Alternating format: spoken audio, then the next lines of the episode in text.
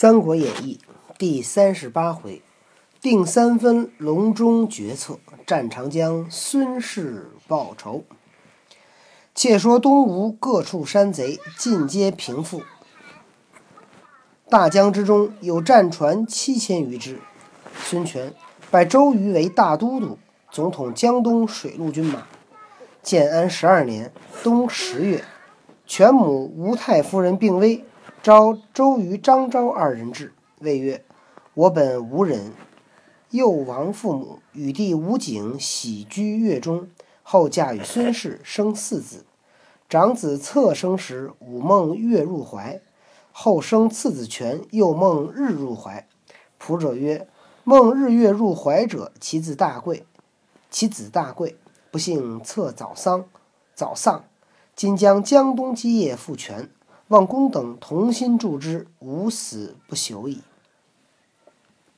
孙权的母亲吴太夫人病危，病很重，快死了。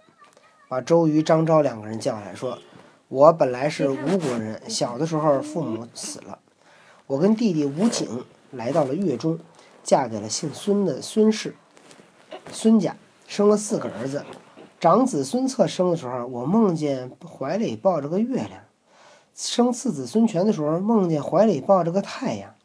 算命的说，梦梦着抱着日太阳、月亮的人，他的孩子一定是大大贵人。对，然后最后那个孙权当上了皇帝了。没想到孙策早早就死了，现在把江东的基业交给孙权，希望各位能够同心帮助他。我死了也不会遗憾的。又主权曰。汝是子布、公瑾，以师父之礼，不可怠慢。吾妹与我共嫁汝父，则亦汝之母也。吾死之后，视吾妹如是我，汝妹亦当恩养，则家婿以嫁之。言讫遂终，孙权哀哭，具丧葬之礼，自不必说。又跟孙权说：“你对待子布啊，张昭、公瑾、周瑜。”要像对待师傅一样，不得怠慢。我的妹妹和我呀，都嫁给了你的父亲，所以呢，她也是你的母亲。我死了以后，你要对妹妹，对我的妹妹，就像对我一样。就是那个特别好，就是说，孙早儿好，他叫孙早儿好。孙早儿。不对，孙早安，孙早儿好。哈哈，你说那个人的名字是吧？嗯。说你的妹妹，你也要对她好。赶紧找一个好的人家给她嫁了。说完就死了。孙权呢很伤痛，给母亲下葬就不说了。至来年春，孙权商议欲伐黄祖。张昭曰：“居丧未及七年，不可动兵。”周瑜曰：“报仇雪恨，何待七年？”权犹豫未决。孙权打算去讨伐黄祖。张昭说。居丧未及七年，七年就是指一年的意思，不可动兵。周瑜说：“报仇雪恨，干嘛要等一年？”孙权犹豫不决。是平是平北都督吕蒙入见，告权曰：“某把龙丘水口，忽有黄祖部将甘宁来降，某系寻之。宁字兴霸，巴郡临江人也，颇通书史，有气力，好游侠。”常昭和亡命，纵横于江湖之中，腰线铜铃，人听人声，尽皆避之。又常以西川锦作番幔，时人皆称为锦番贼。后悔前非，改行从善，引众投刘表。见表不能从事，既欲来投东吴，却被黄祖留住在夏口。前东吴破祖时，祖得甘宁之力，救回夏口。待。乃待宁甚薄，都督孙飞屡见宁与祖。祖曰：“宁乃截江之贼，岂可重用？”宁因此怀恨。苏飞知其意，乃置酒邀宁到家，谓之曰：“吾建功数次，奈主公不能用，日月依难，人生几何？妾一一自远图。吾当保公为诸县长，自作之，自作去就之计。”宁因此得过夏口，欲投江东。恐江东恨其救皇祖杀凌操之事，某具言主公求贤若渴，不计旧恨，况各为其主，又何恨焉？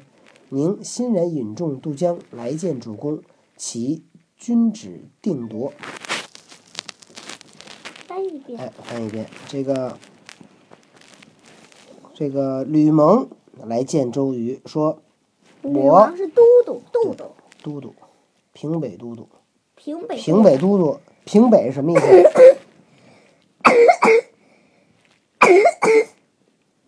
平北扫平北方，哟。北方是谁呀、曹操。啊，平北都督吕蒙说：“我把守龙丘口，龙丘水口，黄祖的部将甘宁来投降，我呢就问了问。甘宁字兴霸，是巴郡临江人，略通书史，有力气，好游侠。然后呢，游侠呀，就是那个行侠仗义。昭和亡命，老带着一帮亡命之徒，纵横于江湖之中，在这个江湖上走，走来走去，腰里边系个铜铃，铃的，一人一听到这铃声就都躲着他啊！一听铜铃，哎呦，甘宁来了，快跑快跑！然后呢，又常用西川锦做帆幔，他那个船那个帆啊是用西昌西川的锦做的，所以呢，人们人人们都管他们都叫锦帆贼。后来呢为，什么要老贼呀？他不是那什么，老带着一帮亡命之徒在江湖上行走吗？亡命之徒什么意思？就是不怕死的人，敢玩命的人，都是一帮穷人，都是一帮这个这个没有没也没工作的人。然后呢，后来呢，他就觉得以前的事儿啊不对，想改，后悔了，准备做变成好人，他就带着人呢去投刘表，看刘表不行，他就准备来投东吴，却被黄祖呢留在了夏口。前番东吴去攻打黄祖时，黄祖得到了关宁的帮助，才被逃回夏口。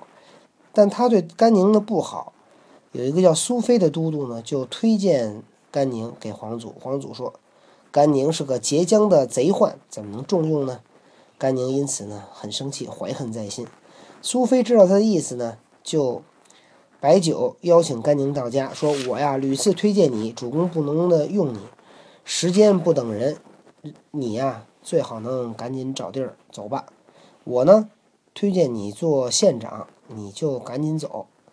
甘宁呢就这样离开了夏口，准备投江东，但是又担心江东呢这个记恨他，嘛呢？嘛呢？我嘴里有毛毛，是猫毛吗？从哪儿哪儿出来的这手指头？从嘴里。那也不能瞎抹，抹什么都不能瞎抹啊，太恶心。然后呢，说我怕你们记恨我，他甘宁怕记恨皇祖杀凌操的事儿。我呢就说主公呢，这个想得到这些人才啊，特别的着急，他不会记住那些旧的仇恨的，而且都是各为其主，对吧？你帮着那个皇祖很正常，因为你你是皇祖是你的主公，你要帮着我们，不就帮我们主公了吗？甘宁听了很高兴，就带着军队来见孙权，说希望你来这个。吕蒙就说希望将军您定夺，您来决定。孙权大喜曰：“吾得兴霸，破黄祖必矣。我得到了甘兴霸，就可以攻破黄祖。”遂命吕蒙引甘宁入见，参拜已毕。权曰：“兴霸来此，大获我心，岂有记恨之理？请无怀疑，愿教我以破黄祖之策。快告诉我怎么打败黄祖。”宁曰：“今汉作日危，曹操终必篡窃，南京之地，操所必争也。刘表无远虑，其子又愚略，不能成夜传机。明公宜早图之，若迟，则操先图之矣。今宜先起皇祖，先取皇祖。祖今年老昏迈，物与获利，亲求利民，人心皆怨，战惧不休。君无法律，明公若往攻之，其势必破。既破祖君，古行而息，据楚关而图巴蜀，霸业可定也。权曰：“此金玉之论也。”这样，甘宁够厉害的，听懂了吗？没有。甘宁说：“现在呀，汉朝的天下呀，日渐危险。曹操呢，肯定是要篡权的。南京之地就是荆州，曹曹操肯定要争夺这地儿。刘表不能够远谋，他的孩子呢又不够聪明，所以不能够哎又笨，不能够继承他的基业。明公你要早一点去打荆州，晚了就被曹操占了。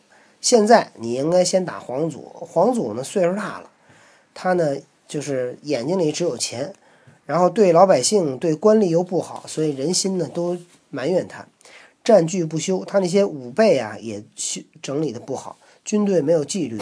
如果你现在攻打他，一战必胜，破了皇祖，再继续往西走，占住楚关，而准备进攻巴蜀，你的。没那会儿还没得呢。孙权说：“这是金玉之论。你看这甘宁厉害哈，一个武将，一个锦帆贼，居然能有这么大的本事。遂命？对，遂命周瑜为大都督，总水军水陆军兵；吕蒙为前部先锋，吕袭与甘宁为副将。权自领大军十万，征讨黄祖。嚯，十万人打黄祖！大都督大都督大都蝈蝈细作探知，报至江夏。皇祖即聚众商议，令苏飞为大将，陈就、郑邓龙为先锋，尽起江夏之兵迎敌。陈就、邓龙各引一队，截住截住，然后在船上设强弓硬弩千余张，将大锁系于船系于水面上。东吴兵至，船上鼓响，弓弩齐发，兵不敢进。这个一放箭，东吴的军队就不敢走了，约退数里水面，退了好远。东吴的呀。甘宁谓董袭曰：“事已至此，不得不进。都到这会儿了，不能不前进了。”甘宁和董袭是什么？我看甘宁和董袭是副将，副先锋。乃选小船百余只，每船用精兵五十人，二十人撑船，三十人各披衣甲，手持钢刀，不必使时，直至蒙头傍边，砍断大锁。蒙洞遂横，甘宁飞上蒙洞，将邓龙砍死。陈就弃船而走。吕蒙见了，跳下小船，自举鲁绰、鲁绰、绰绰，直入船队，放火烧船。这个甘宁和这和谁呀、董袭俩人玩命了，你知道吗？也不怕这对方射箭，就往上愣冲。陈就急待上岸，吕蒙舍命赶到跟前，当胸一刀砍翻。比及苏苏飞引军于岸上接应时，东吴诸将一齐上岸，势不可当。祖军大败，苏飞落荒而走，而遇东吴大将潘璋，两马相交，战不数合，被张生擒过去。是哪段没听懂？刚才那一段刚才那段？就是你跟他讲什么什么什么什么，两个先锋就是什么玩命的，哦哦，没听懂。他两个先锋就是那什么呀？带着带了多少条船？一百条船，每个船上有五十人，每个船五十人，一百条船是多少人啊？一百乘五十五十，嗯，啊，等于五十。